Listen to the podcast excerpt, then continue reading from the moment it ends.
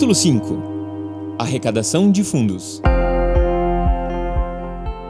Uma das mais importantes decisões era escolher qual tarefa cada aluno gostaria de liderar naquela primeira fase nos Estados Unidos. Assumir a responsabilidade de coordenar a arrecadação de fundos, capaz de bancar toda a nossa estadia de seis meses, fosse no Malawi, em Moçambique ou qualquer outro país próximo dali. Minha equipe era composta por nove pessoas e cada uma deveria arrecadar 6 mil dólares. A meta total era de 54 mil dólares a serem atingidas em 45 dias exclusivos para esse fim. O pedido de doações seria alternado com os estudos e afazeres na escola, onde apenas 10 dias eram dedicados para as arrecadações, pois ainda faltavam cinco meses para irmos para a África. Como líder das finanças junto aos colegas, chegamos a um consenso sobre a maneira como atingiríamos a meta e a equipe decidiu pedir doações. Essa escolha foi um baque para mim. Me perguntava: eu realmente preciso disso? Meu pai nunca me deixou faltar nada na minha casa. Abandonei uma carreira de dois anos para pedir dinheiro na rua, no auge da neve?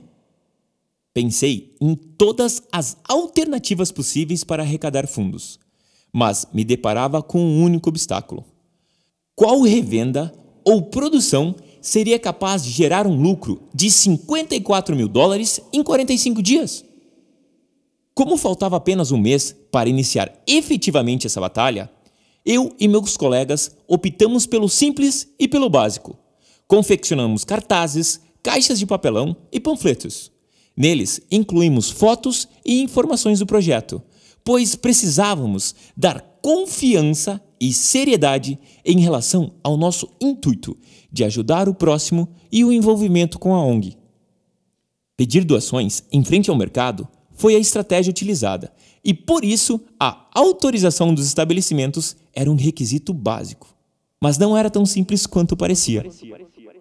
A primeira missão era encontrar pontos em que a equipe poderia pedir a liberação e assim partir para a dura obrigação de enfrentar uma jornada de 10 horas pedindo doação.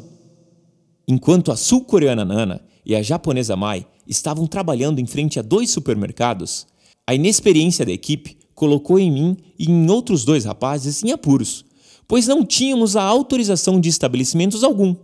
Por pedido deles, estacionamos num fast food para comer e para aproveitar o sinal de Wi-Fi. Assim, encontraríamos os pontos em que poderíamos realizar o nosso trabalho.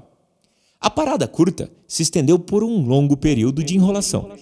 Pressionei os meus colegas para que agíssemos, pois não era justo com aqueles que, naquele momento, estavam arrecadando dinheiro. Após a minha reclamação, um dos rapazes ficou irritado e disse: Jonas, se você quer ir, vá sozinho. Seu inglês é péssimo e só vai gastar combustível. Então, se vire para ir a pé. Senti-me extremamente incomodado com essas palavras. Mas ficar ali tomando refil de Coca-Cola no Burger King estava fora de cogitação para mim. Era um verdadeiro desperdício de tempo. Não eram mais 45 dias que faltavam para atingir a meta, mas sim 44 dias e meio. Sem nem pensar duas vezes, peguei a chave do carro e os deixei para trás. Por meio de mímicas e de arranhadas no inglês, consegui a liberação de três lojas para o dia seguinte. Ao final da tarde, passei para buscar a Mai e a Nana, e em seguida voltei para o Burger King para buscar os meninos. Como eu já esperava, eles aproveitaram até o último instante para beber de graça os refis de refrigerante.